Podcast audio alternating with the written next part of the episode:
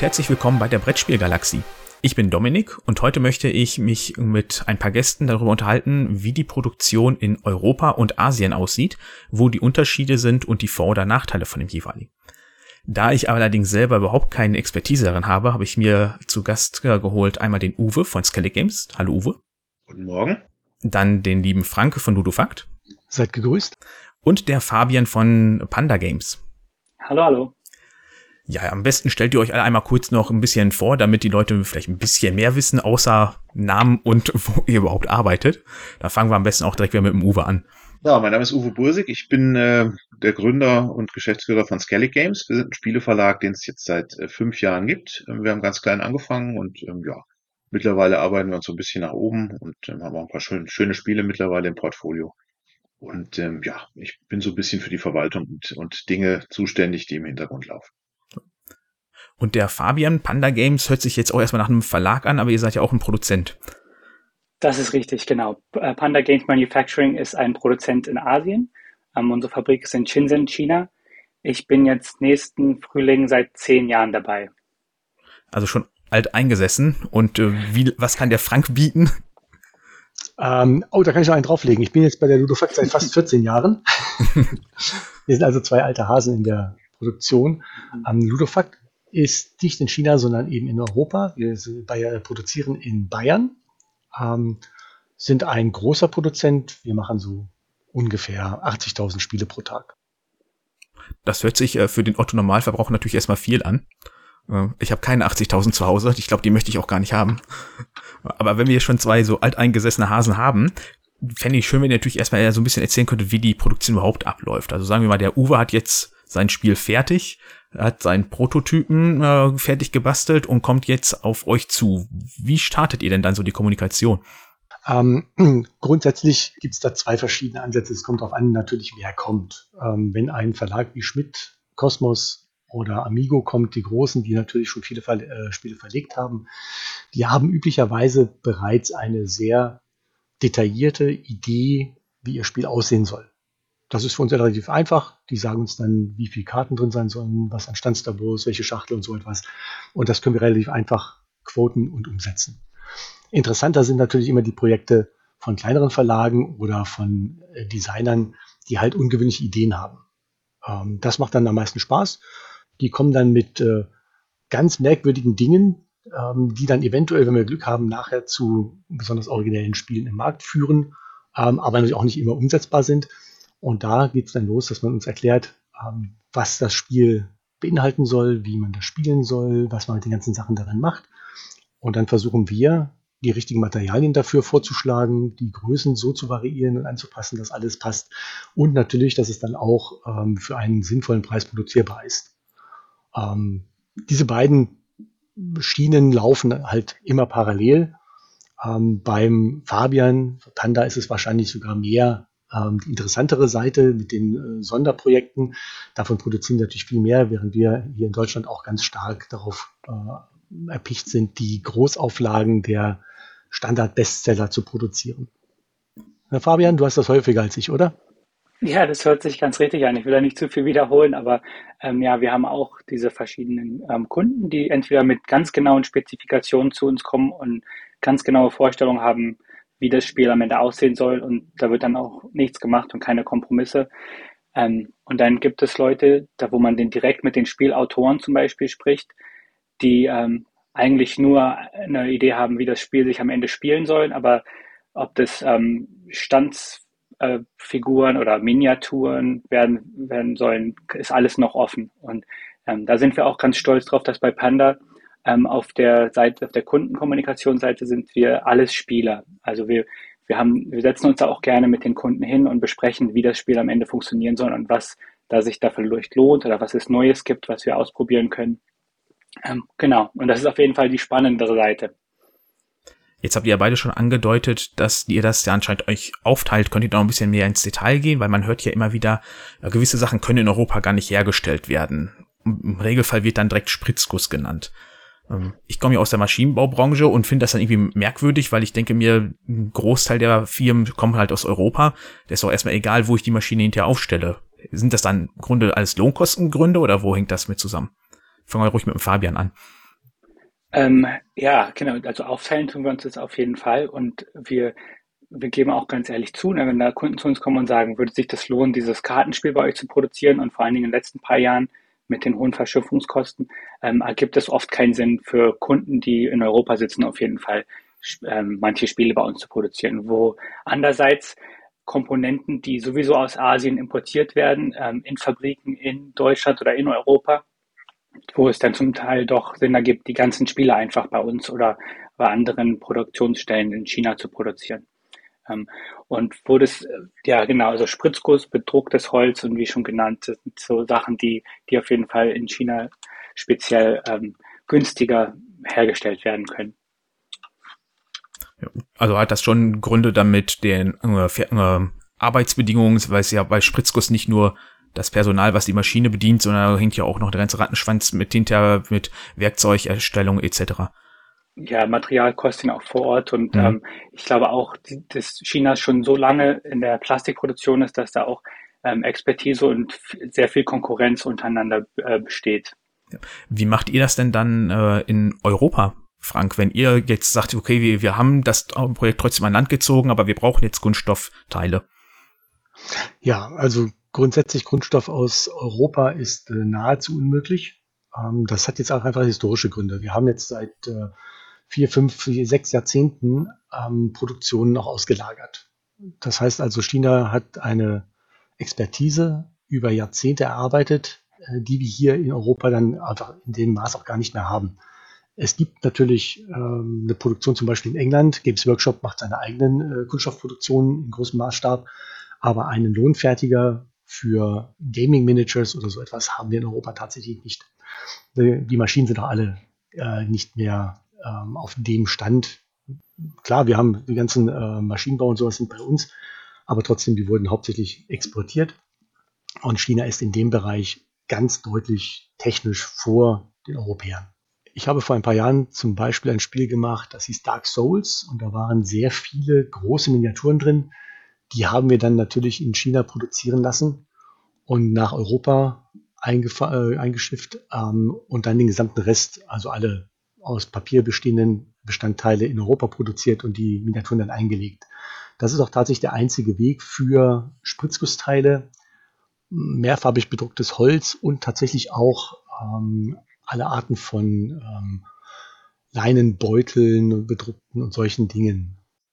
Okay, also dann müsst ihr halt auch diesen Weg schon gehen, dass ihr mit den Asiaten, nenne ich sie jetzt einfach mal, zusammenarbeitet und euch dann da äh, die notwendigen Rohstoffe dann noch herholt. Genau, wir haben da unseren eigenen Partner, Ludokik in äh, China, mit dem wir das exklusiv machen, ähm, weil man braucht dann halt doch da, wo es produziert wird, auch jemanden, der das natürlich überwacht und die Qualitätskontrolle durchführt. Und deswegen haben wir unseren eigenen Partner. Hm. Ähm, wie ist das denn überhaupt von Seiten auf des Verlages, Uwe? Könnt ihr euch das immer frei auswählen? Bei Lizenzprodukten seid ihr wahrscheinlich teilweise daran gebunden, wo ihr produzieren müsst, oder? Das ist in den meisten Fällen ist das so. Ähm, bei den Lizenzspielen, also den Spielen, die wir in Deutschland äh, lokalisieren, ähm, ist es bei 80 bis 90 Prozent so, dass der Originalverlag einfach einen kombinierten Printrun macht, um eben auch Produktionskosten zu sparen und die Auflage zu erhöhen. Hm.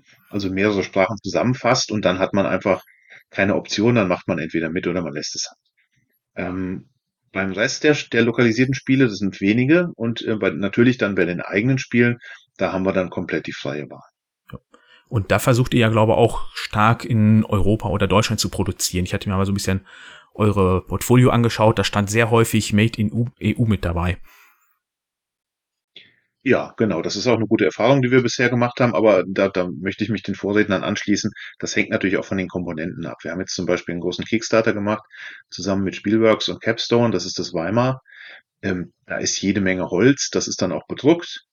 Und äh, da haben wir zwar mal in, in Deutschland und Europa nachgefragt, aber da war dann relativ schnell klar, das geht tatsächlich nur in China.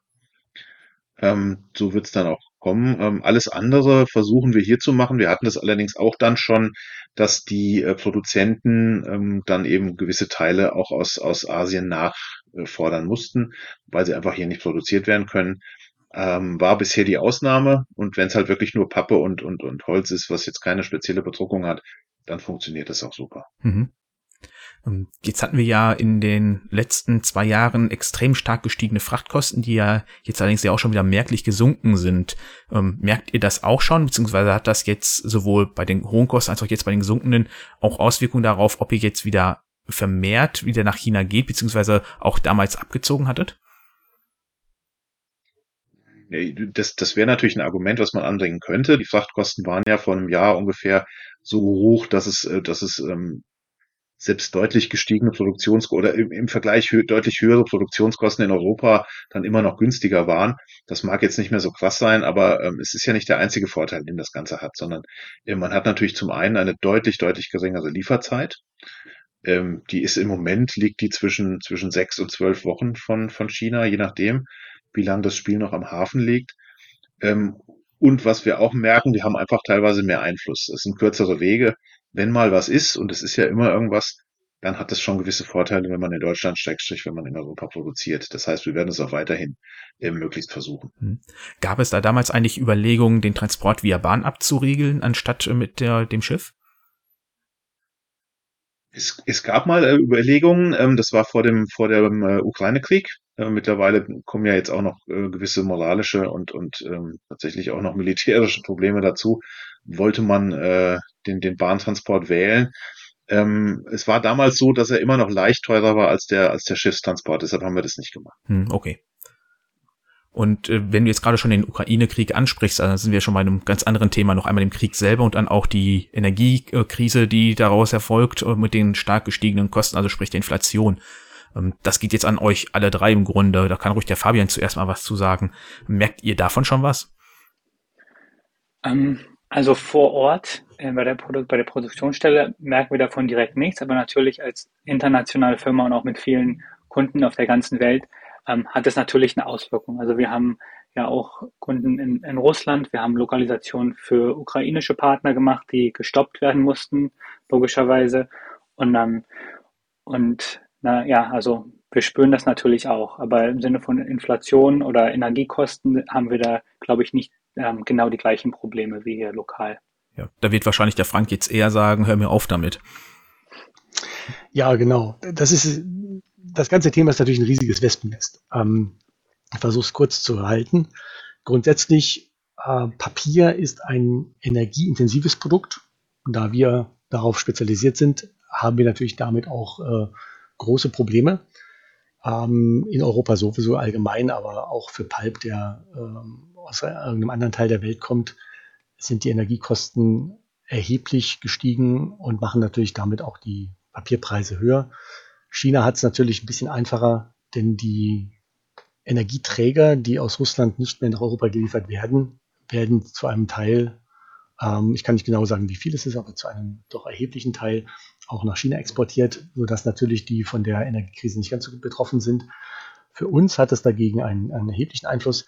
Allerdings ist es nicht ein spielespezifisches Problem und damit sind wir in einem ähm, allgemeinen Markt, der aktuell Luxusgüter in der Theorie ähm, eher, sagen wir mal, hm, unattraktiv macht. Spiele sind allerdings schon immer ein Krisengewinner gewesen und die Verkaufszahlen, die man so aus dem Markt hört, die sind aktuell auch immer noch sehr gut. Deswegen können wir zwar sagen, wir haben damit Probleme, aber wahrscheinlich nicht so stark wie andere Branchen. Mhm. Und der Uwe, der sitzt ja dann am letzten Ende, der darf dann hinterher gucken, für was er die Spiele verkauft. Ähm, wie macht sich das bei dir genau bemerkbar? Wahrscheinlich am Verkaufspreis für den Kunden, oder? Ja, im Endeffekt ist es immer ein Kompromiss. Ne? Das heißt, ähm, natürlich haben wir die höheren Kosten dann auch äh, auf, auf jeder Schiene, die dazu beiträgt. Und ähm, das führt dann dazu, dass wir selber natürlich die Preise erhöhen müssen. Das geht aber auch nicht unbegrenzt. Ne? Das ist immer vom Spiel abhängig. Und ähm, man setzt ja dann einen UVP irgendwo fest. Ähm, der muss sich eben in einem vernünftigen Rahmen bewegen, dass das Spiel noch verkauft wird und dass es auch für die entsprechende Zielgruppe äh, dann auch attraktiv ist. Ne? Wenn man jetzt ein Familienspiel ähm, im Laden stellt und da stehen 70 Euro drauf, dann kauft das keiner. Ne? Egal, was da jetzt für ein Material drin ist, wie toll das Spiel ist, das muss auch zielgruppenorientiert sein. Aber wir haben jetzt in den letzten Jahren oder im letzten Jahr ähm, auch beim UVP immer ein bisschen genauer hingeguckt Und der liegt sicherlich immer mal fünf bis zehn Euro höher, als er das vielleicht vor zwei Jahren noch war. Du hast jetzt gerade das Wort zielgruppenorientiert noch benutzt. Das heißt also, die Familie ist bedeutend weniger dazu bereit, ähm, mehr auszugeben als die verrückten Vielspieler wie wir. Genau, ganz im positiven Sinne, aber das ist tatsächlich so, weil ähm, äh, wenn jetzt, wenn jetzt äh, Tante Erna in den Laden geht und will, will ein Geschenk kaufen oder es ist, steht mal einer der seltenen Spieleabende irgendwo an, dann kaufen diese Menschen in der Regel einfach kein Spiel für 70 Euro, egal was da jetzt drin ist und wie toll das Material ist und wie toll die Ausstattung ist, das ist jetzt bei einem Vielspieler ganz anders. Da kann man natürlich auch günstige Spiele äh, verkaufen, aber die sind dann eher mal bereit, ein, ein, komplexes Spiel mit viel Material zu würdigen und entsprechend auch zu bezahlen, als das jetzt bei einem, bei einem normalen Familienspieler der Fall mhm. Jetzt hattest du ja gerade auch schon wieder dann das Material angesprochen, wie toll das ist.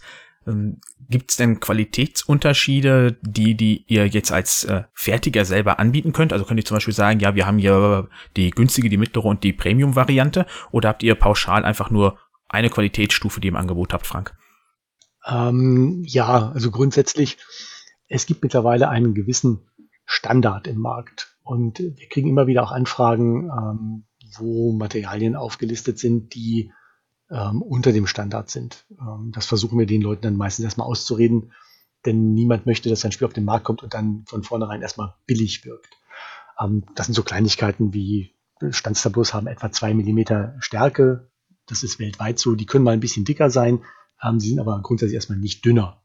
Und deswegen versuchen wir alles auf einen, einen gewissen Standard ähm, zu, ja, nicht, nicht zu reduzieren, sondern meistens zu upgraden Oben drüber hinaus gibt es natürlich Möglichkeiten, es immer noch besser und teurer zu machen. Auch keine Frage. Ähm, am Ende des Ta äh, Tages ist natürlich alles das möglich, was der Kunde haben möchte.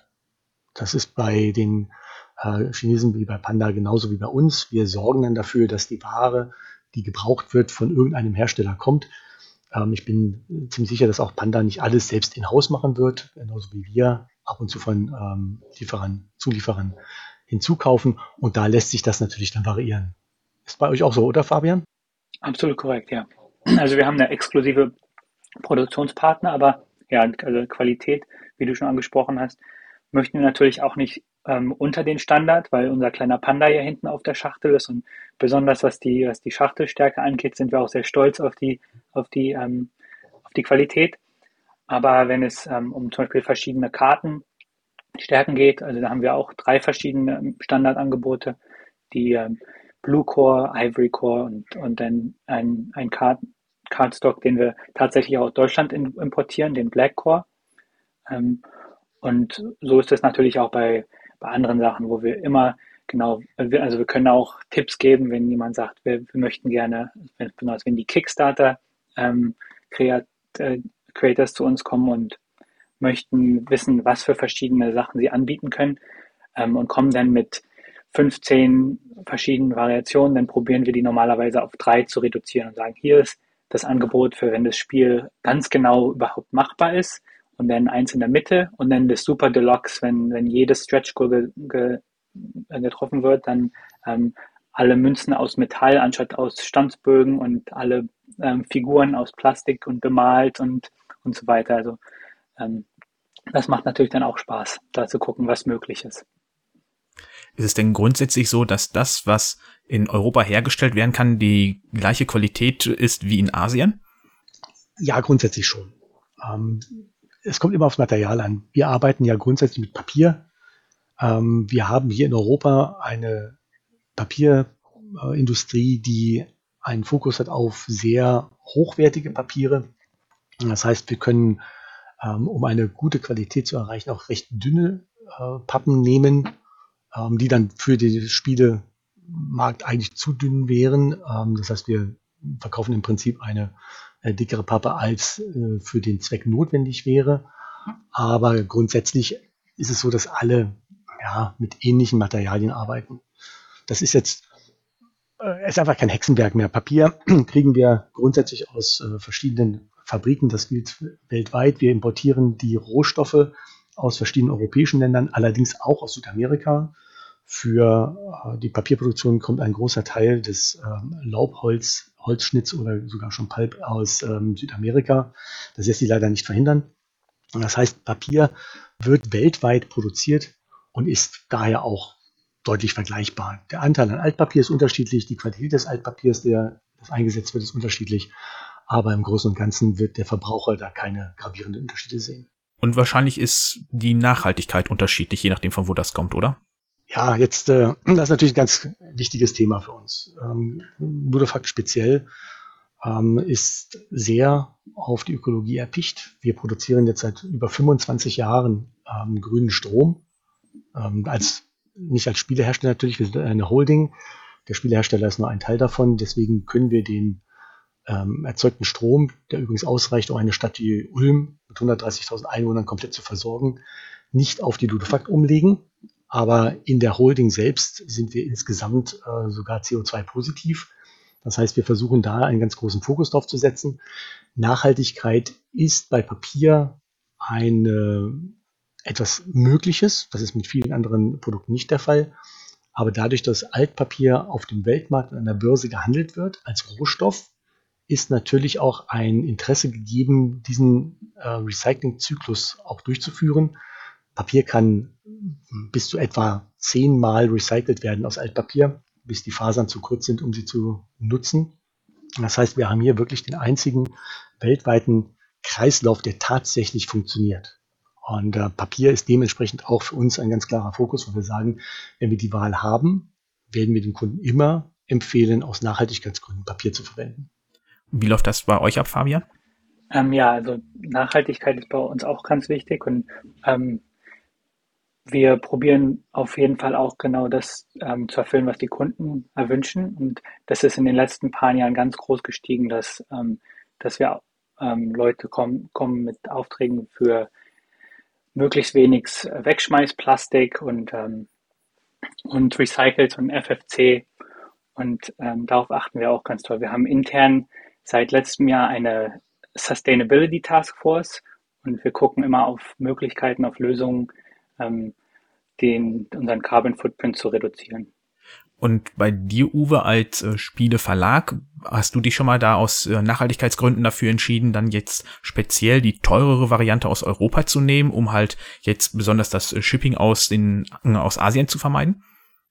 Ja, um ehrlich zu sein, hat es meistens Kosten, Kostengründe gehabt. Aber wenn es die Nachhaltigkeit befördert, ist es natürlich umso besser. Ähm, wo wir ein bisschen versuchen darauf zu achten, dass ähm, das kommt jetzt auch mit der Zeit, so lange gibt es uns ja noch nicht, äh, dass eben möglichst wenig Wegwerfmaterialien dabei sind. Ne? Das, das Spiel selber, das, das ähm, zumindest hier im, im, im komplexeren Bereich, ist ja selten, dass, dass ein Spiel weggeworfen wird. Ne? Das heißt, das Spiel selber ähm, ähm, existiert ja weiter, aber das, was eben, was eben Verpackung ist, das ist das Problem. Und wir gucken eben zum Beispiel, dass, äh, dass die Holzteile, wenn Holzteile dabei sind oder, oder Zusatzteile, dass die nicht in kleinen Plastiktüten sind, die geöffnet und dann weggeschmissen werden, nur damit es dann anschließend in kleine Zipbeutel gepackt wird, sondern dass es möglichst gleich schon in diesen Zipbeuteln drin ist.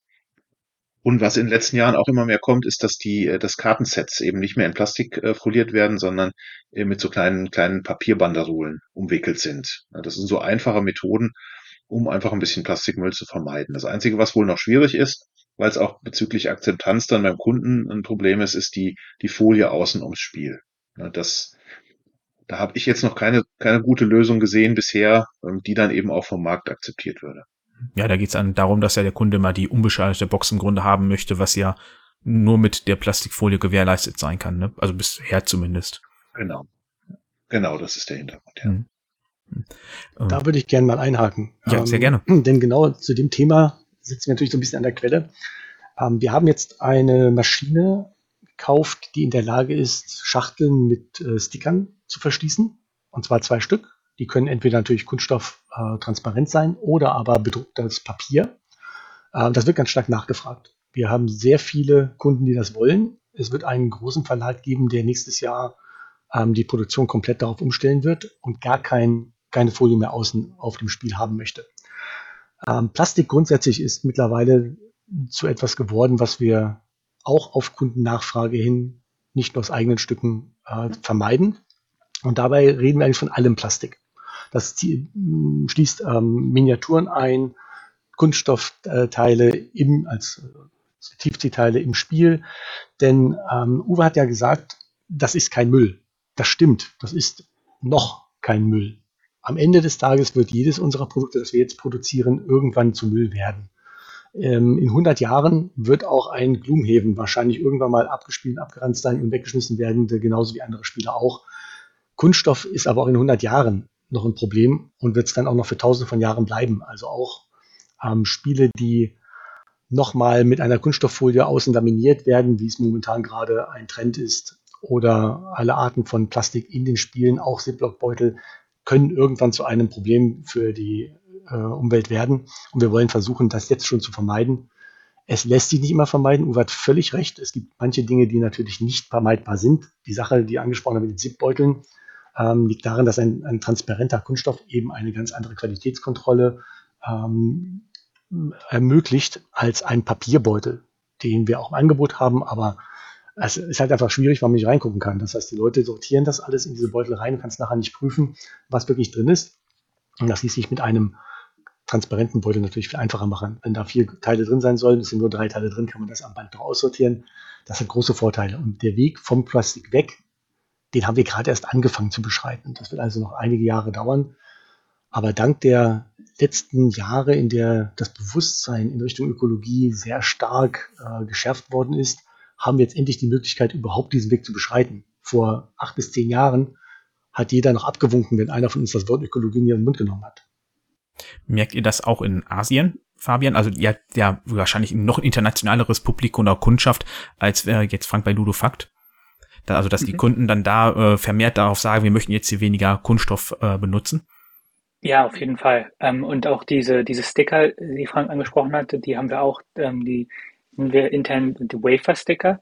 Ähm, die haben natürlich einige Probleme, was, ähm, was das, den Verkauf angeht, weil manche Verkäufer wollen sowas nicht im Regal haben, weil die meinen, dann verkratzt die Schachtel nach einer Zeit und ist nicht so einfach zu verkaufen oder ist eher gebraucht als neu.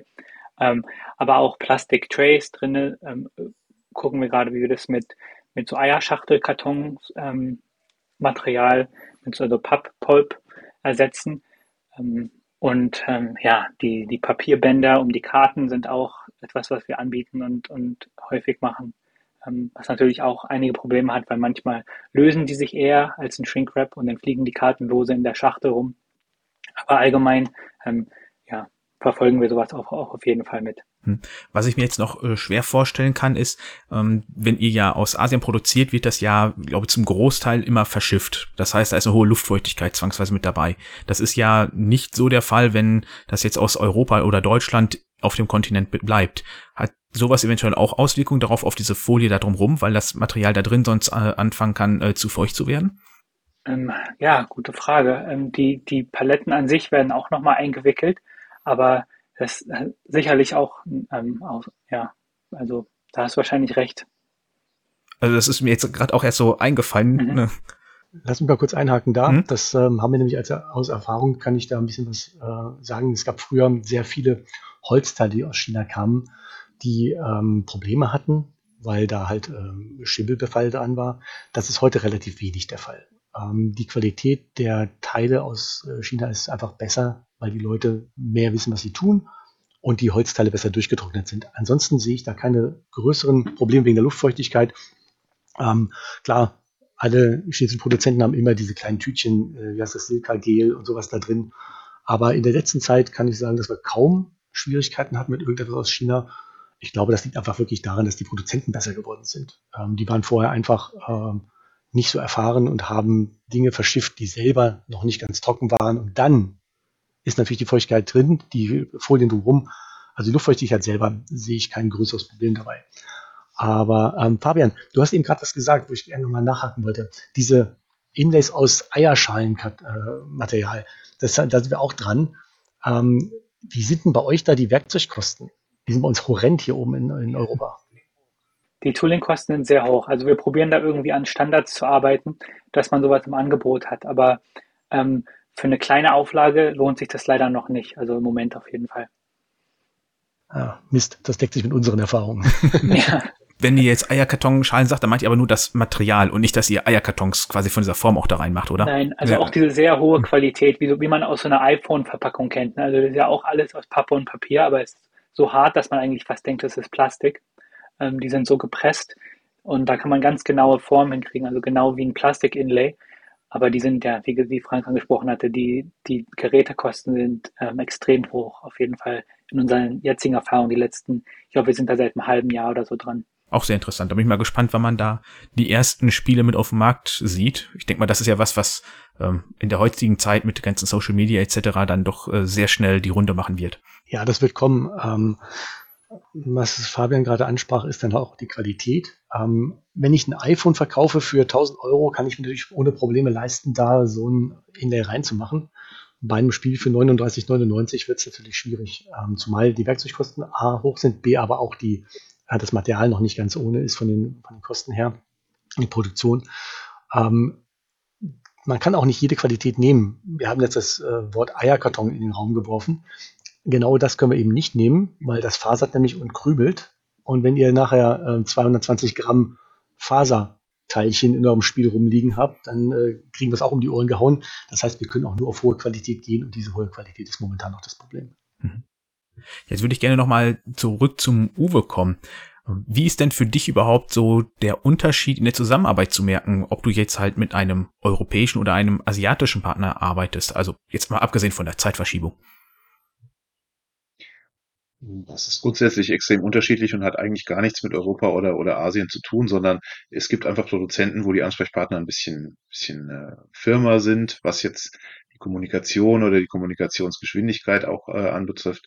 Und bei anderen ist es einfach nicht so. Das ist aber bei jeder, bei jedem Lieferanten, bei jedem Verlag, mit dem wir zusammenarbeiten, auch so.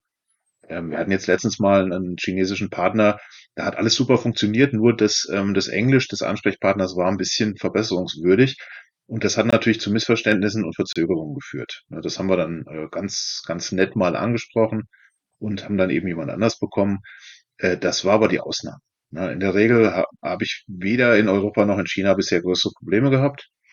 Ähm, wichtig ist eben, aber das, das wissen die Kollegen auch, äh, dass eben ein Ansprechpartner da ist, also quasi so eine Art Projektleiter ähm, auf der anderen Seite, ähm, der für mich in allen Fragen der Ansprechpartner ist, damit ich mir nicht erst immer raussuchen muss, mit wem muss ich jetzt sprechen, um dieses oder jenes Problem zu lösen, sondern dass ich einen habe, äh, mit dem ich kommuniziere und der dann die entsprechenden äh, Dinge in die Wege leitet. Hm.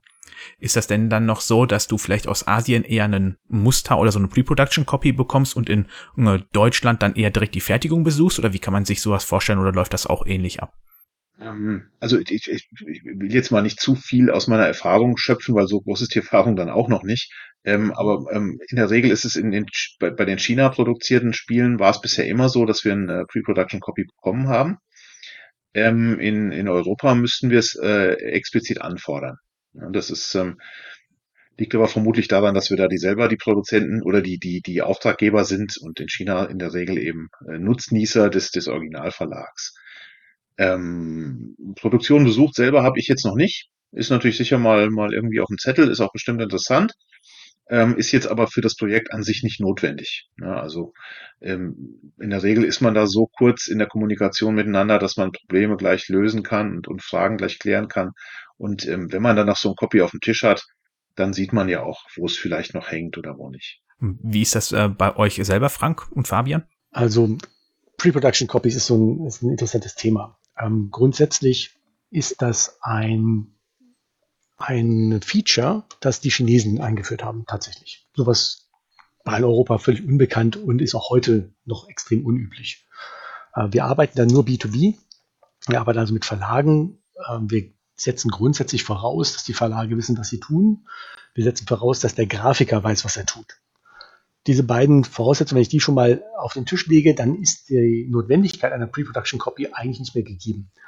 Ein Verlag sollte in dem Augenblick, wo er einen Auftrag erteilen möchte, wissen, wie sein Produkt am Ende aussehen soll. Der Grafiker sollte äh, Proofs gemacht haben, die Farbabstimmung sollte gelaufen sein.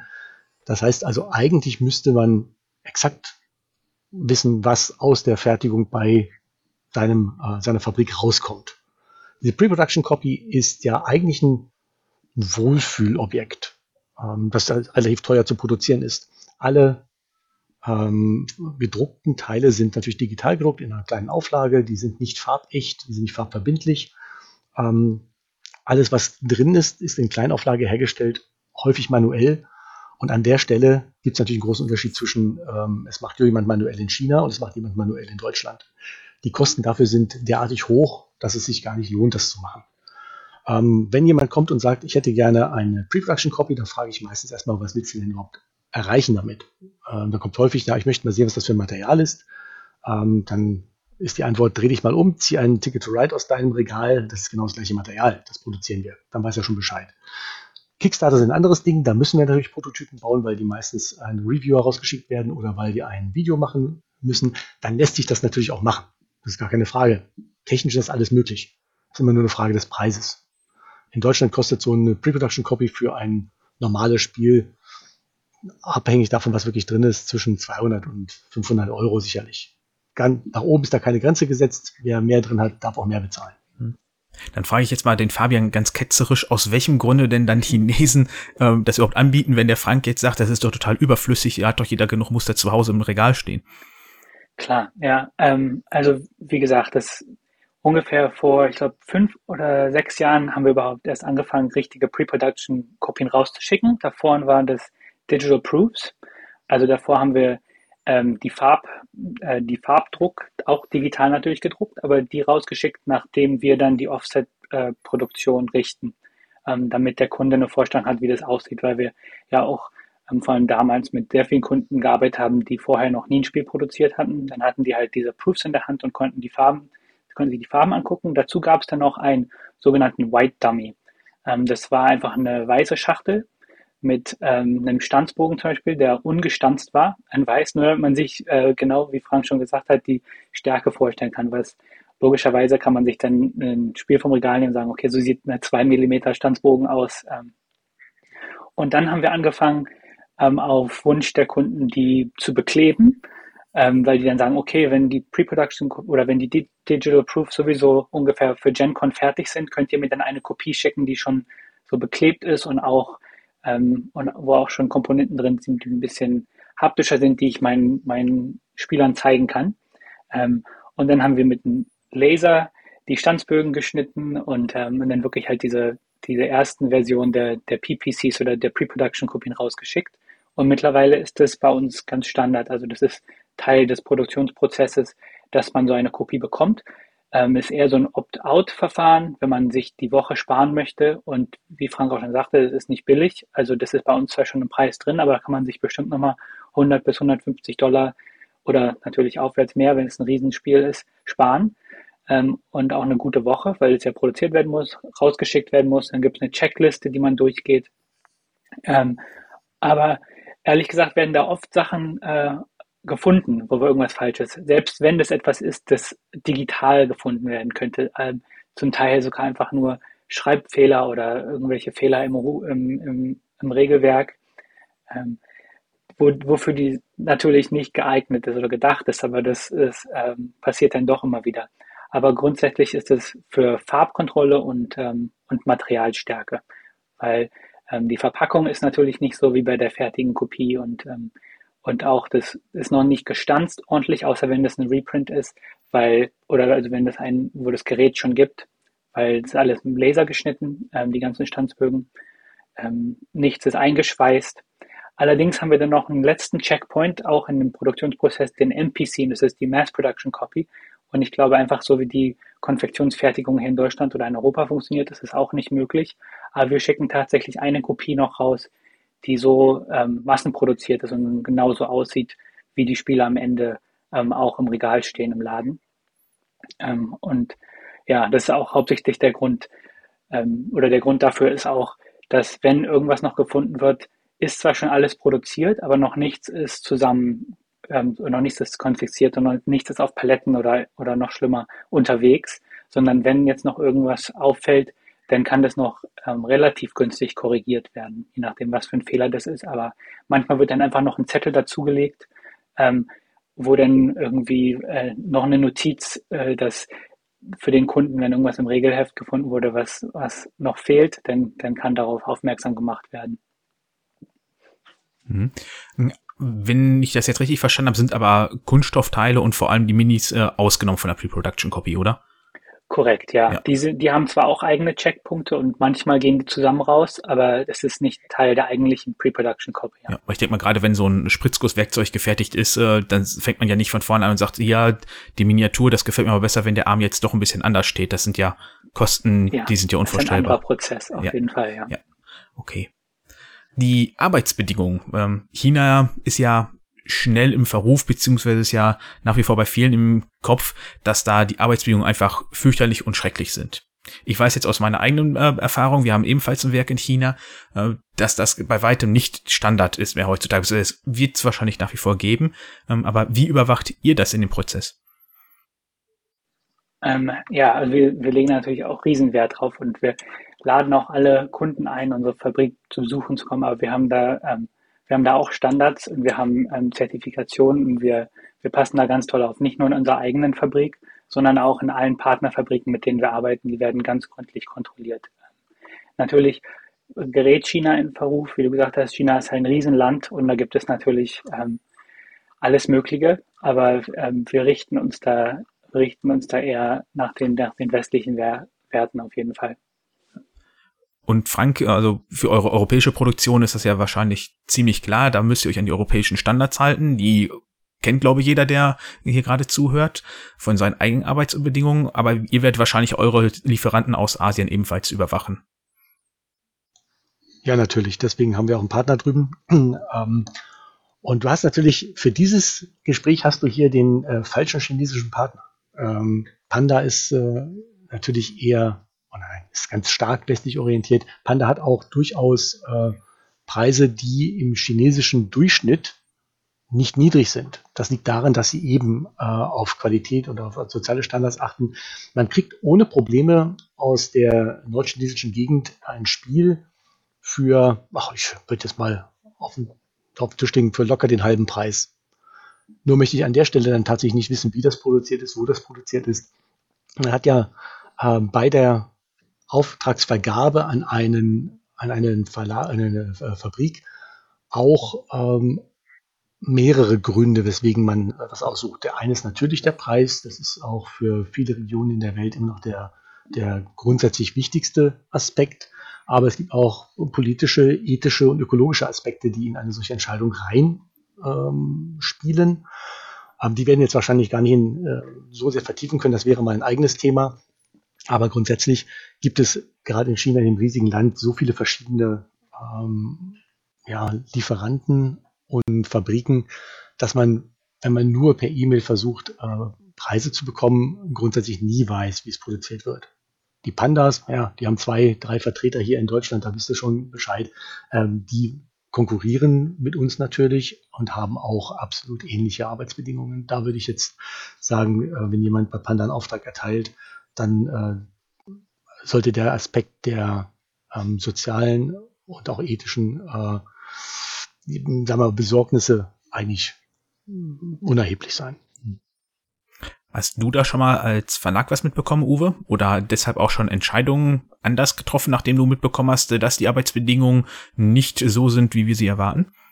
Also für uns ist es zum einen natürlich schwierig, da einen Einblick zu bekommen, ähm, weil ähm, dann müsste man ja hinfahren, beziehungsweise müsste wirklich mit Leuten reden, die dort gewesen sind. Ähm, was wir, was wir aber machen, ist, wenn wir zum Beispiel Lizenzspiele äh, äh, im, im Fokus haben und äh, die uns interessieren, äh, dann haben wir schon eine gewisse Checkliste und wir gucken dann auch genau, wo wird das Spiel produziert, wenn wir es schon nicht in der Hand haben.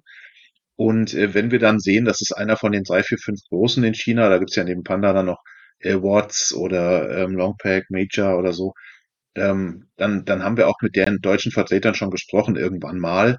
Und dann können wir uns eigentlich auch darauf verlassen, dass das da in Ordnung ist. Ne? Kontrollieren können wir es nicht. Ne? Aber es ist, ist dann auch eben eine Qualitätsfrage. Und wenn wir dann sehen, es ist einer von diesen äh, Produzenten, dann sind wir da auf der sicheren Seite. Und wir haben tatsächlich auch schon mal ein Spiel deswegen nicht gemacht, weil das ein sehr dubioser Produzent war. Ähm, konnten wir jetzt gar nicht von wegen, von wegen Menschenrechten da irgendwie reingucken. Aber wir hatten dann einfach auch Qualitätsbedenken und haben dann gesagt, nee, das lassen wir mal bleiben. Hm. Finde ich auf jeden Fall ein ähm, schönes Argument, auch zu sagen, wir haben uns aus solchen Gründen gegen ein Spiel entschieden. Dass man da auch äh, hm. das berücksichtigt, finde ich löblich. Ähm, jetzt äh, habe ich noch Ähm, was mir jetzt noch auf der Liste oder was ich noch auf der Liste habe, ist ähm, das lokal produzieren für Lokalmarkt versus dann halt irgendwo für global. Also Gibt es da irgendwie äh, Argumente auch, dass man sagt, ich produziere das auf jeden Fall jetzt lieber hier in Europa, weil ich weiß, das bleibt nur hier auf dem Kontinent? Ähm, weil wenn ich jetzt mal sage, ich habe eine englische Auflage und ich weiß, ich verschicke Schiffe die weltweit, dann spielt es ja für das Verschiffen erstmal keine Rolle, ob ich es aus Europa, Asien oder Amerika irgendwo hinschicke. Ähm, merkt ihr für sowas Unterschiede als Produzenten, dass da Leute wirklich spezieller sagen, nee, wir gehen jetzt für dieses Part eher auf unseren Kontinent zurück? Fangen wir mal mit Fabian an. Ähm, ja, auf jeden Fall. Ich glaube, das hat Uwe ja vorhin auch schon angesprochen, ähm, dass die lokal produzieren und wenn es um größere ähm, kombinierte oder Joint Print Runs geht, dass dann zusammen produziert wird und, und verschifft wird. Und ich finde, sowas ergibt eigentlich immer Sinn. Ähm, für viele unserer Kunden, die allerdings in Nordamerika sitzen, ist es keine Option, ähm, weil, weil es da dort einfach im Moment auf jeden Fall noch keine ähm, Produktionsstätten gibt, die die preislich oder qualitätmäßig ähm, an Europa oder Asien rankommen. Aber ähm, ja, sonst würde ich auch eigentlich immer sagen, wenn man lokal produzieren kann, sollte man das machen, ähm, wo es Sinn ergibt. Wenn es zum Beispiel eine relativ kleine deutsche Auflage ist und die englische Auflage wird wegen dem nordamerikanischen Markt in China produziert, ähm, dann lohnt sich das halt oft, die, die deutsche Auflage mit daran zu hängen, wenn fünf oder sechs andere Sprachen gleichzeitig produziert werden. Jetzt hattest du ja gerade schon Amerika angesprochen. Ludofakt selber hat doch auch ein Werk in den USA, oder Frank? Ja, genau. Ähm, wir haben in, in, den USA seit einigen Jahren eine Fabrik. Ähm, wir sind da spezialisiert einmal auf Puzzles, äh, machen aber auch Spiele. Allerdings muss die Auflage stimmen. Ähm, seit etwa ja, 40, 50 Jahren hat gerade die USA das, die Produktion extrem nach Fernost outgesourced. Das heißt, was fehlt, ist dieser Unterbau an Lieferanten, an ähm, guten Druckereien, an Produzenten von irgendwelchen Holzteilen und sowas. Die gibt es in Nordamerika nicht. Das heißt, wir können da nicht die gleiche, gleichen Maßstab ansetzen wie an China oder Europa. Aber wir haben dort schon einige Spiele produziert, äh, zum Beispiel Terraforming Mars für den nordamerikanischen Markt wurde tatsächlich bei Ludofight USA produziert. Mit Teilen aus China natürlich, die Kunststoffteile kamen aus China, aber den Rest haben wir dann da gemacht wo produziert wird, hängt immer noch grundsätzlich erstmal vom Preis ab.